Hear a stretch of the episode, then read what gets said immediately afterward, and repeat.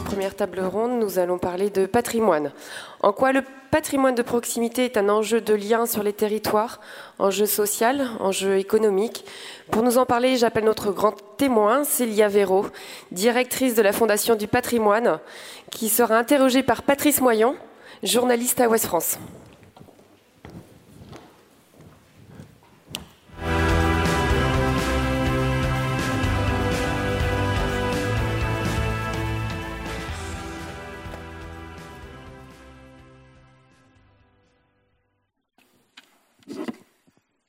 Bonjour euh, Célia Véraud. Bonjour.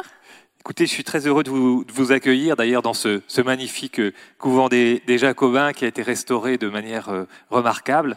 Donc c'est le lieu effectivement pour, pour parler de, de, patrimoine. Ce qui frappe quand on traverse la, France un peu loin des villes, loin des autoroutes, c'est l'extrême diversité, l'extrême beauté de la France et aussi d'ailleurs toujours ce qui frappe les, les, les étrangers.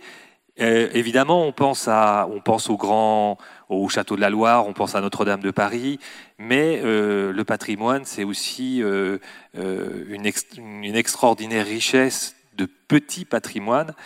En quoi, en quoi le patrimoine de proximité, juste, justement, est aujourd'hui un enjeu de, de lien pour les territoires? Quel, rôle est-ce que ce, ce patrimoine peut jouer dans les territoires? Écoutez, la, Fondation du patrimoine, elle a été créée il y a un peu plus d'une vingtaine d'années, spécifiquement pour soutenir ce patrimoine de proximité, le patrimoine local, euh, dans toutes nos régions. Et euh, en faisant le constat que d'une part, il y a un besoin, puisque ce patrimoine appartient prioritairement à des collectivités. On sait en France qu'elles sont nombreuses, qu'elles sont souvent très petites, donc elles ont peu de moyens.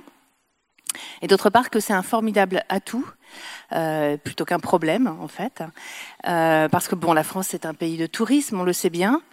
Et puis euh, le patrimoine, bah, il va créer des emplois, parce qu'évidemment quand on l'entretient, quand on le restaure, on fait travailler des entreprises et des salariés. On évalue avec les instances des entreprises du bâtiment que quand on fait de la construction neuve, bah, pour un million d'euros de travaux, on va employer cinq personnes. Et quand on fait de la restauration, bah, on va employer 12 personnes.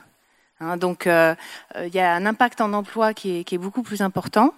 Euh, et puis, en plus, on peut former euh, des jeunes à des métiers qui aujourd'hui recrutent. En fait, ce sont des métiers qui peuvent être attractifs. Alors évidemment, ce sont des métiers hein, de, construction, des métiers manuels, mais avec une part d'artisanat, de compétences. donc, donc ce sont vraiment des filières intéressantes. Puis après, il y a les retombées indirectes. Bien sûr. Alors, euh, on parle toujours beaucoup, puisque nous, notre métier, c'est de drainer du mécénat pour le patrimoine, euh, de la dépense fiscale. Euh, est-ce que ça coûte aux finances publiques? En fait, ça rapporte plus aux finances publiques que ça ne coûte, puisqu'on évalue, nous, dans notre activité, que 1 euro de dépenses fiscales, donc d'avantages de, fiscal accordés aux mécènes et aux donateurs, eh bien, ça va rapporter aux finances publiques 4,6 euros, c'est-à-dire à la fois bah, la TVA, l'impôt sur les sociétés, etc., que cela génère, les charges sociales pour la sécurité sociale et puis aussi euh, le chômage évité. Une petite question quand même sur votre itinéraire. Vous êtes euh, énarque, euh, conseillère d'État, vous avez travaillé dans le privé. Comment est-ce qu'on devient la première femme directrice de la Fondation du patrimoine? Alors la, la, Fondation du patrimoine, c'est une organisation de bénévoles avant tout. Euh, et qui doit représenter la diversité de la société française. Alors nos, nos bénévoles sont avant tout des entrepreneurs, euh, euh des cadres, donc il y a un effet de génération puisque ce sont des gens qui aujourd'hui euh, en majorité sont à la retraite. Mais euh, voilà, il, il, y a aussi des femmes qui travaillent en tant que bénévoles, puis moi je suis je suis salariée en tant que directrice générale. Et dans mon parcours, c'est une manière en fait de participer à cette organisation qui est à la croisée de beaucoup de mondes différents. Euh, effectivement les pouvoirs publics qui soutiennent cette fondation et qui sont aussi à l'origine de sa création, euh, les organisations non lucratives, les associations, les collectivités territoriales, les entreprises, grandes ou petites, les citoyens. Donc il y a tous ces univers euh, que l'on rassemble. Et pour moi, qui vient euh, certes de l'administration, mais qui j'ai aussi travaillé dans les grandes entreprises, euh, je trouve que c'est passionnant de sortir de voilà de son milieu administratif et puis de participer à vraiment une, organisation qui, qui est une organisation de notre société. Alors comment, comment est née justement cette Fondation du patrimoine? Est-ce que c'est une singularité française dans le, dans le paysage européen? Alors c'est une organisation euh, très particulière parce que bon, c'est vraiment une fondation, donc un organisme privé non lucratif, euh, qui a été fondé grâce à l'apport euh, de 14 grandes entreprises françaises, AXA, Michelin, L'Oréal, etc. Euh, mais elle a aussi en fait été soutenue à l'origine par les pouvoirs publics puisqu'il y a une loi qui, qui fonde son statut. Euh, et euh, voilà, on est on est un partenaire à la fois du gouvernement, des grandes entreprises et des, surtout des collectivités. il faut savoir que 80% de nos projets se font dans des communes de moins de 2000 habitants. Hein, donc c'est vraiment euh, les petites collectivités que l'on aide prioritairement. Alors comment est-ce que vous êtes structuré justement? Est-ce que c'est tous des sites de Paris ou est-ce qu'il y a une décentralisation de, votre... Alors au contraire, c'est une organisation qui est très très décentralisée puisqu'on se, on se repose sur nos, nos forces de terrain qui sont des bénévoles. Euh, avec des délégations dans chaque région. On a euh, donc 100 euh, délégués départementaux, des délégués régionaux qui les encadrent, et puis des gens qui sont sur le terrain dans chaque circonscription, on va dire, de notre de notre fondation. Et ces gens travaillent de manière autonome, c'est-à-dire qu'ils vont avec les collectivités, les propriétaires associatifs ou privés, identifier les beaux projets, les choisir, voir avec eux les manières de les soutenir. Et, et on a en France des régions particulièrement dynamiques comme la Bretagne, qui en fait est notre première région euh, cette année euh, qui, a, qui, a fait les meilleurs résultats de collecte et qui a euh, fait un record aussi dans ses résultats de collecte. Donc on sait que la Bretagne est en général une région dynamique, mais chez nous aussi, c'est la plus dynamique de France. Donc une, une représentation dans chaque, dans chaque région française, c'est ça? C'est ça, absolument, y compris Outre-mer. Et donc ensuite, à, chaque, à chaque délégation, d'avoir une, des projets, une, euh, une, une, vision un peu stratégique, c'est ça, sur son territoire? C'est-à-dire qu'on a un cadre général, on a des outils, il y a aussi des, des sommes que l'on va, on va mobiliser au niveau national, par exemple comme les Jeux pour le patrimoine, que l'on a créé l'année dernière avec la Française des Jeux avec Stéphane Bern. Mais en fait, chaque délégation va définir des priorités qui correspondent à la fois euh, à la réalité euh, de, de, ces régions et puis aussi au partenariat qu'elle peut conclure avec des grandes collectivités comme le conseil régional, les conseils départementaux, qui peuvent orienter l'action et puis par exemple choisir de soutenir particulièrement tel type de patrimoine ou de mettre l'accent sur tel et tel territoire qui en a plus besoin. Alors, vous avez insisté tout à l'heure sur effectivement sur le lien entre euh, le, la Fondation du patrimoine, la restauration du patrimoine et l'économie. Euh, vous avez parlé des métiers. Est-ce que euh, aujourd'hui vous réussissez à attirer On a parlé aussi beaucoup d'apprentissage, de, de, formation ces derniers mois en France. Est-ce que vous réussissez à attirer des, des jeunes dans, dans, dans ces métiers? Est-ce qu'il y a un avenir? Pour, pour ces jeunes dans ces métiers Oui. Alors, nous, on, est un organisme de financement. Hein. donc après, la question effectivement de, de l'emploi et de la formation euh, des jeunes ou des moins jeunes d'ailleurs, des gens qui seraient en reconversion dans ces métiers-là, elle appartient aux entreprises et puis euh, aux maîtres d'ouvrage, parce qu'il faut savoir qu'aujourd'hui, notamment les collectivités, euh, lorsqu'elles passent des marchés publics, elles peuvent inclure des clauses dans lesquelles elles poussent les entreprises à, euh, à recourir à l'apprentissage ou à des personnes en insertion, ou alors elles peuvent directement choisir de faire travailler une entreprise d'insertion. Hein, donc euh, le maître d'ouvrage, il a un rôle important. Et nous, on essaie de favoriser ça en accordant des aides supplémentaires et en mobilisant des mécènes au service de ces projets-là, parce qu'on sait que ces projets-là ont un impact plus important puisque non seulement on fait travailler des salariés, mais en plus en fait on fait de la réinsertion professionnelle ou de la formation, donc c'est très très positif. Euh, après, il reste que effectivement, ces métiers sont encore euh, insuffisamment connus et valorisés. Donc, il y a des difficultés de recrutement. Par exemple, on dit dans certaines régions, des tailleurs de pierre, c'est pas facile d'en trouver. Donc, ça veut dire qu'il y a un potentiel, qu'il faut en parler. Et on a tous un rôle à jouer, euh, nous en tant que fondation, euh, mais les pouvoirs publics, les médias, etc., pour faire connaître ces métiers et essayer d'attirer les jeunes. Et on va dire que dans le contexte un peu particulier, l'année dernière, faisant suite à l'incendie de Notre-Dame, tout le monde s'est dit, il y a eu un événement tragique et ça va être l'occasion d'essayer d'encore de, plus parler du patrimoine et de, des opportunités professionnelles qui y sont liées. Est-ce que vous pensez que vous êtes suffisamment connu aujourd'hui du grand public? Alors, on était une organisation euh, jusqu'à il y a 2-3 ans qui était essentiellement connue localement, justement par tous nos projets locaux, le rôle de nos bénévoles. Euh, aujourd'hui, on commence à avoir une notoriété nationale grâce à notre euh, ambassadeur préféré, donc Stéphane Bern. et puis aussi à cause de ce qui s'est passé voilà, Notre-Dame, sur lequel on a décidé d'agir tout de suite, parce qu'on était l'organisation qui était outillée pour collecter les dons des particuliers euh, à la suite de cet incendie, pour mobiliser cette émotion populaire très forte. Et euh, je pense que c'est euh, très utile, en fait, nous, d'avoir acquis cette, euh, cette réputation nationale. On est un organisme de confiance, sérieux, on travaille depuis longtemps. Et les, les, dons, les mécénats, ils n'arrivent pas par hasard. C'est pas la loterie. la générosité populaire, la générosité des entreprises, elle peut efficacement être mobilisée lorsqu'on apporte des garanties de sérieux, euh, lorsqu'on donne de la visibilité aussi, ça c'est vrai. Euh, donc on pense que nous, on est une organisation qui peut faire ça sur le patrimoine et qui vaut mieux ça que des cagnottes euh, un petit peu... c'est sympathique, hein, c'est très spontané, mais après on ne sait pas très bien ce que ça devient et ça crée du doute dans l'esprit du public.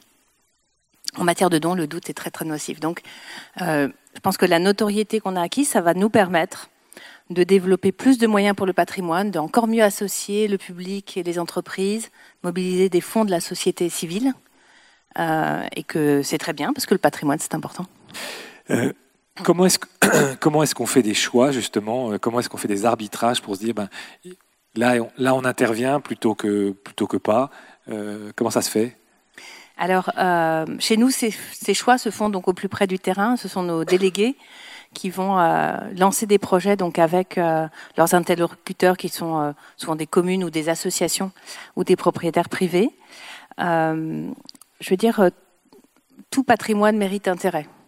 Évidemment, il y a les monuments nationaux, les monuments historiques, donc, qui sont reconnus par l'État, qui sont d'ailleurs soutenus financièrement par l'État. Nous, on s'intéresse prioritairement au patrimoine non protégé, donc qui ne reçoit pas d'aide de l'État.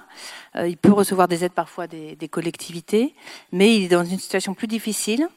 C'est le patrimoine du quotidien. Et pour nous, on, pense qu'il est tout de même très intéressant. Donc, ce qui va faire la différence, en fait, c'est la capacité de mobilisation locale. Et c'est là qu'en Bretagne, on est très bon. Euh, je pense qu'il y a un sens de solidarité et puis euh, une envie de faire. Et, finalement, ce qui sera important, donc, c'est la capacité à mobiliser la population autour de ces sites ce qui permet donc de recueillir des dons. Donc c'est un apport financier qui va alléger euh, la charge pour la commune. Mais c'est pas que l'apport financier, c'est le fait que tout le monde participe. Et donc en donnant ou en participant aux activités, quand on fait des concerts, des spectacles, des pique-niques, etc. Bon bah ça crée de l'animation dans la commune, c'est très sympathique. Ça montre que la population soutient le projet. Donc pour les élus, c'est plus facile aussi de voter euh, pour euh, consentir des fonds.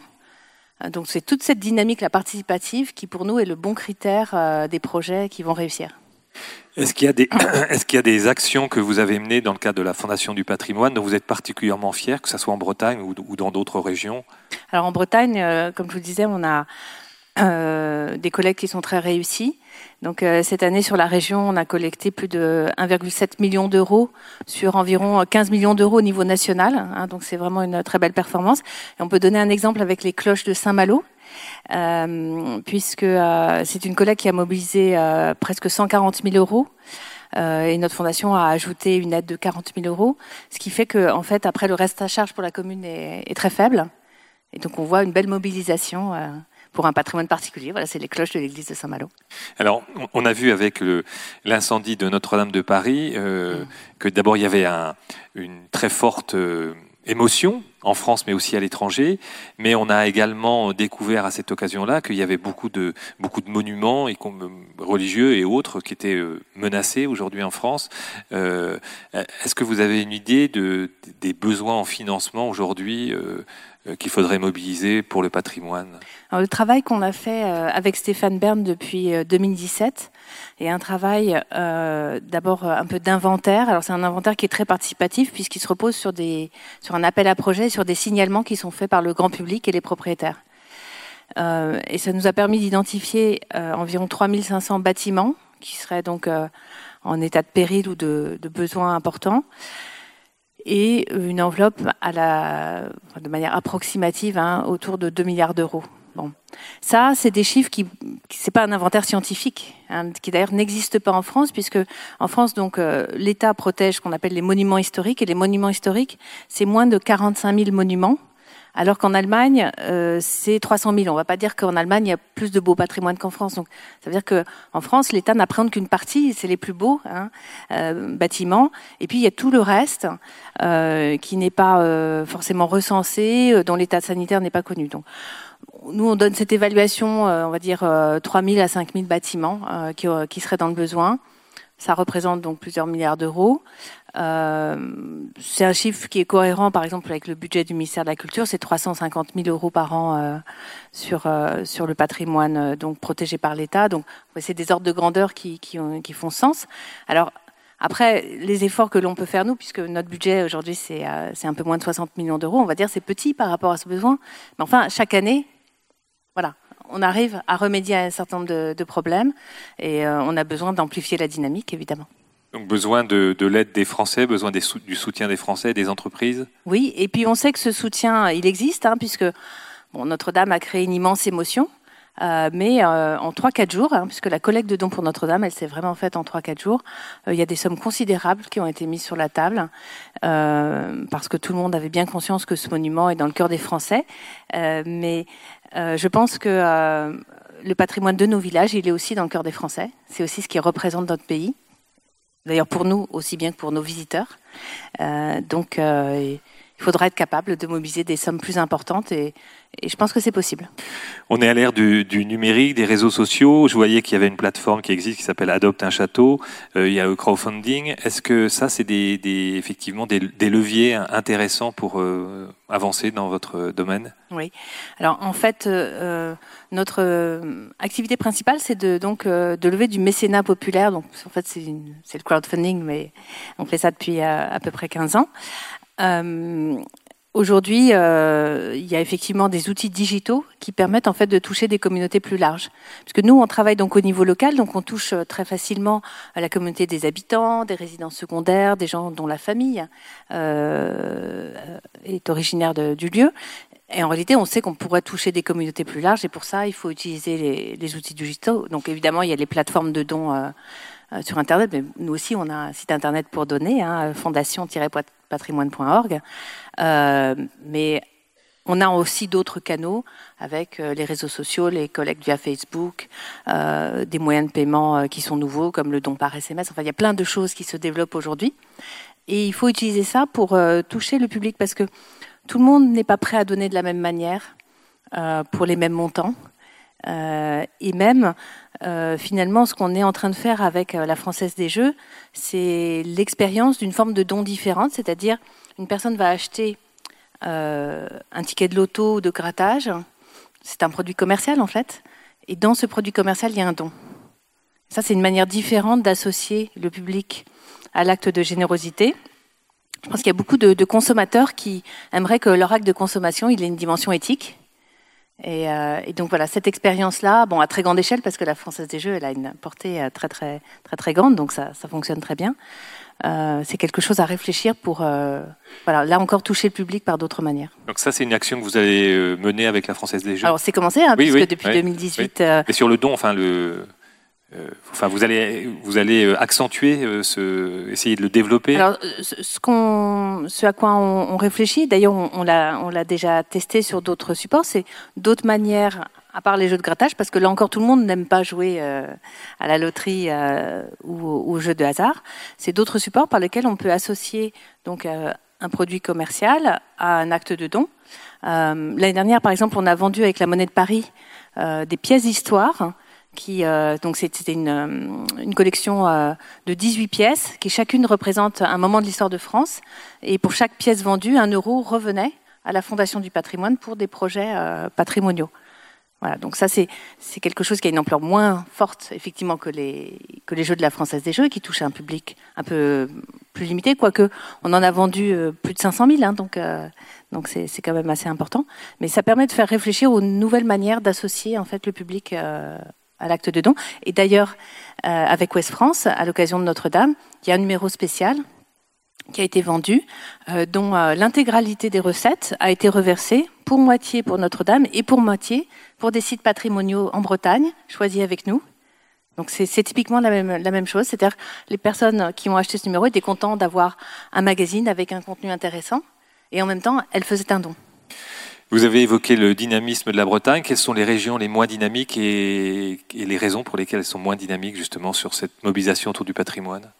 Alors pendant longtemps, on a pensé qu'il était plus difficile de mobiliser dans les régions avec des grandes métropoles, comme la région parisienne ou, euh, la région Rhône-Alpes. Ça, c'est en train de s'inverser, euh, parce qu'en fait, euh, je dirais malheureusement, même dans ces régions très riches, il y a aussi du patrimoine qui est en difficulté. Donc, euh, euh, on a aussi une activité importante. C'est vrai qu'il y a des régions où l'activité économique est plus faible, mais c'est pas ça le critère. Le critère, grosso modo, c'est la présence de nos bénévoles sur le terrain. Donc ça me permet de dire qu'aujourd'hui, ce qu'on recherche dans nos axes de développement, c'est aussi de recruter, de faire venir à nous plus de bénévoles qui ont envie de nous aider pour sauver le patrimoine. Alors être bénévole à la fondation, c'est quoi euh, C'est avoir une responsabilité sur un secteur ou sur, un, sur une thématique. Par exemple, euh, ça peut être euh, les orgues ou les locomotives ou, ou les moulins, les cloches. Voilà, on s'intéresse à un sujet en particulier. Et puis essayer d'aller trouver des projets, de trouver des mécènes et de mettre ces gens en contact. voilà, aujourd'hui on a 610 bénévoles pense que si on en avait 700 ou 800, euh, ça serait bien. Et ces bénévoles, c'est euh, plutôt, plutôt des retraités, des actifs, des jeunes euh Alors aujourd'hui, il y a une majorité de retraités, mais il y a aussi des gens qui sont actifs et qui sont, qui sont très efficaces. C'est une question de disponibilité, de temps qu'on est prêt à, à consacrer. mais là encore, je parlais des nouvelles formes de dons, il y a aussi des nouvelles formes d'engagement. Et je pense que dans la société d'aujourd'hui, euh, on n'a pas envie euh, d'attendre que tous les problèmes soient réglés par euh, les pouvoirs publics. Oui, on leur demande beaucoup et on leur reproche sans cesse de ne pas faire assez. mais en fait, on a aussi la possibilité de contribuer par soi-même. On a quand même une population très compétente. Et, quand on fait soi-même, on en est d'autant plus fier, je dirais, hein, que quand ça vient d'en haut. Donc euh, c'est ça que vivent nos bénévoles, c'est ça que vivent les associations qui essaient de mobiliser euh, sur nos projets, c'est ça que vivent les habitants d'une commune lorsque euh, leur église ou un autre bâtiment a été restauré grâce à leur contribution, c'est qu'ils en sont d'autant plus heureux. Est-ce qu'il y a euh, quelles sont les, relations entre les délégations régionales et la, et la direction nationale? Est-ce qu'il y a un travail de formation aussi qui est, qui est, dispensé par la, la, délégation nationale ou pas? Alors, euh, on recrute, euh, on sélectionne des bénévoles un peu en raison de leur profil et de leurs compétences. Par exemple, aujourd'hui, euh, on a dit que les enjeux du digital et de la communication étaient importants. Donc c'est vrai que quand une personne se présente et qu'elle a des compétences professionnelles en, cette, matière, ça nous intéresse beaucoup. Et puis effectivement, euh, comme euh, faire appel à la générosité, bah, ça vient pas tout seul. Il y a quand même un certain nombre de méthodes ou de techniques. On a, nous, un rôle à jouer dans la formation de nos bénévoles qu'on va devoir accentuer beaucoup.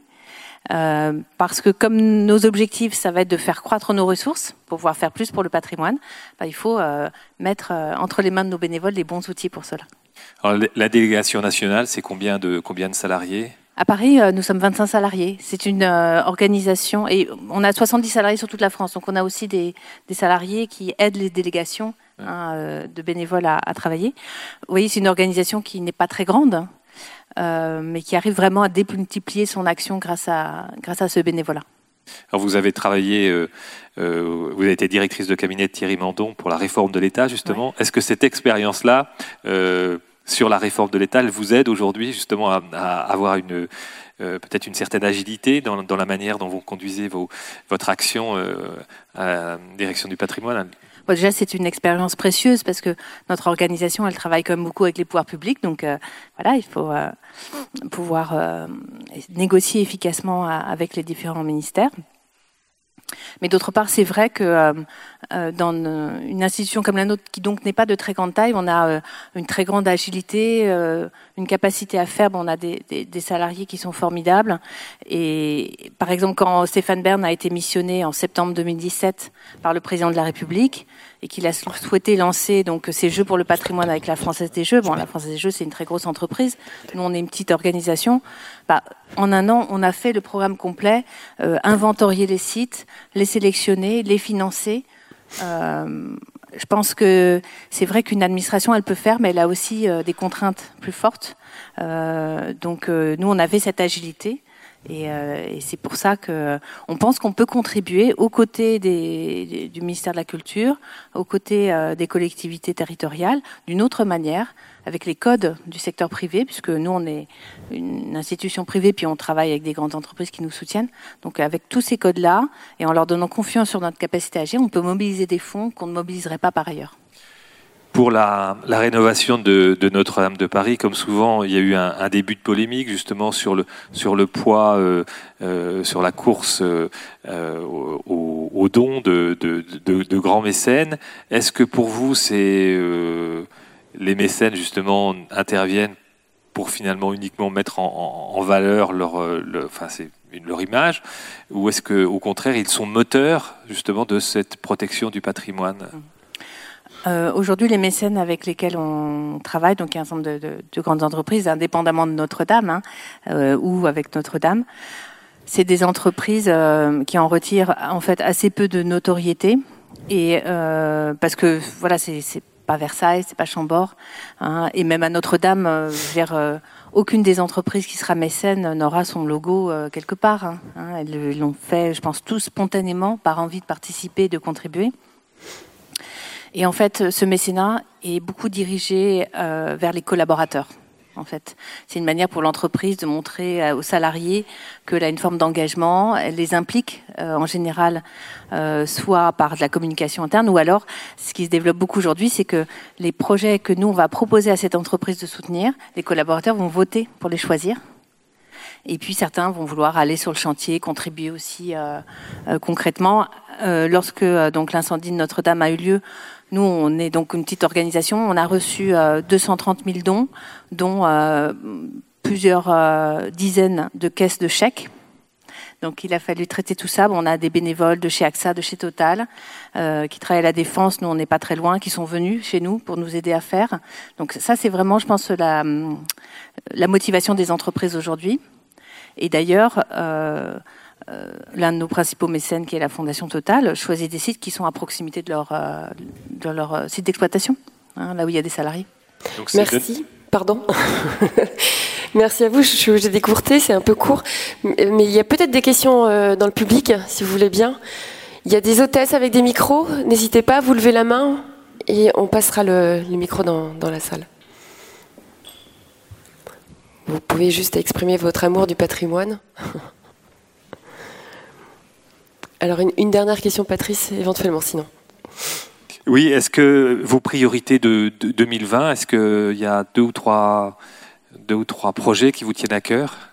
Alors donc, euh, au global, nos priorités, euh, bon, ça a été de, de faire croître nos ressources. Entre 2017 et 2020, on a doublé notre budget. Voilà. Euh, c'est de recruter des bénévoles donc. Et puis euh, c'est de développer euh, aussi voilà des outils digitaux pour être plus efficace et aller plus loin. Puis après les, projets qui nous tiennent à cœur, bah, ils sont un petit peu partout. Hein, donc ce qui nous paraît important, c'est par rapport à ce qui s'est passé à Notre-Dame, qu'on puisse dire, vous l'avez mentionné, que en fait les petites Notre-Dame, elles sont partout en France. Euh, et de ce fait, on a créé une collecte particulière qu'on a appelée Plus jamais ça, bon, qui est un peu une formule choc, consistant à dire euh, ce qui s'est passé à Notre-Dame, on ne veut pas que ça se passe ailleurs. Or, on sait, on a vu ça se passe ailleurs. Hein. Par exemple, euh, en Bretagne, euh, il y a eu des effondrements de remparts, euh, il y a eu des belles maisons à pans de bois qui ont brûlé, etc. Euh, donc, ce qu'on voudrait aujourd'hui développer, c'est une action nouvelle qui consiste à agir sur la prévention. Parce qu'en matière de patrimoine, souvent on finance la restauration lorsqu'il est trop tard et ça coûte très cher. Donc, est-ce qu'on ne peut pas financer de la prévention et de l'entretien qui permettra bah, d'avoir les bons systèmes de sécurité incendie, euh, d'éviter quand il y a des infiltrations que ça se propage, que ça crée euh, des champignons, euh, que ça provoque des destructions de toitures, etc. Pour nous, c'est un axe d'avenir. C'est pas quelque chose qui est très frappant pour les esprits ou prestigieux, mais je pense qu'en termes de gestion publique, pour le coup, des gestions des, des fonds, c'est très très vertueux. Alors il y a une question qui, nous est arrivée par SMS. La privatisation de la Française des Jeux a-t-elle changé quelque chose? Alors euh, pas du tout, dans la mesure où euh, le lancement des Jeux pour le patrimoine, il a été conçu euh, avec la privatisation de la Française des Jeux en tête. Donc légalement, même privatisée, l'entreprise est toujours tenue d'organiser ses jeux et de nous reverser les fonds qui correspondent. Hein, donc ça, ça change rien. Et je dirais même que c'est plutôt dans la perspective de développement de cette entreprise. Aujourd'hui, cette entreprise donc est détenue par des actionnaires privés et elle veut euh, continuer à contribuer à l'intérêt général. Donc nous, on est une forme de contribution à l'intérêt général. Merci. Y a-t-il, il y a une question là, je crois. Le micro arrive. Oui, bonjour. Oui, ma question, c'est par rapport aux dons des, particuliers. J'ai parfois l'impression que euh, le, don se fait et, qu'ensuite, il n'y a, il a pas de suivi euh, par rapport justement à l'engagement qu'on a pu avoir euh, par rapport à ce patrimoine. Donc, est-ce qu'il y a des il y aurait possibilité de laisser des adresses mail, une newsletter qui donne euh, l'évolution en fait euh, des travaux et qu'on ait euh, quelque chose de, vivant quoi par rapport à, ce qui se passe. Ah. Ça donne du sens en fait au don. Vous avez tout à fait raison de, de poser cette question puisqu'on dit ça euh, régulièrement à nos bénévoles. Euh, en fait, le suivi, il est fait dans le sens où, euh, à la différence d'une cagnotte de dons, ou quand on collecte des dons via une cagnotte ou une plateforme qui est en fait une start-up privée, bon bah les fonds vont être versés directement, puis après on ne sait pas ce qui va en être nous. En fait, on fait un suivi assez rigoureux puisqu'on va verser les fonds à l'association ou à la mairie ou au propriétaire privé euh, qu'une fois les travaux réalisés au vu des factures. Donc on est sûr que les travaux sont faits et que le projet est qualitatif, donc il répond aux exigences de qualité qui ont été posées au départ. Après, là où euh, on a nettement besoin de s'améliorer, comme vous le dites, c'est pour faire savoir au public, aux donateurs, euh, à quoi a servi son don, euh, où en est le chantier, et à l'associer à, tout ce projet, et d'une certaine manière à lui raconter toute cette histoire. Parce qu'en fait, euh, je parlais tout à l'heure des nouvelles manières de, de, faire venir le public, de l'intéresser. le patrimoine, c'est aussi quelque chose de passionnant. Et d'ailleurs, c'est ce qu'a démontré Stéphane Bern. Lui, il raconte l'histoire de France, l'histoire du patrimoine, et ça passionne tout le monde. Donc, raconter les histoires, valoriser le patrimoine, euh, ça fait partie de nos missions statutaires, mais on ne l'a pas beaucoup développé. Et il faut aujourd'hui qu'on mette des moyens, effectivement, pour euh, mieux associer. Alors, il y a des délégations euh, qui, qui le font en envoyant effectivement des newsletters par mail, par exemple. mais c'est vraiment des choses à, à, développer, vous avez raison. Merci. Merci Célia Véro. Merci Patrice. Merci. Et je vous invite à rester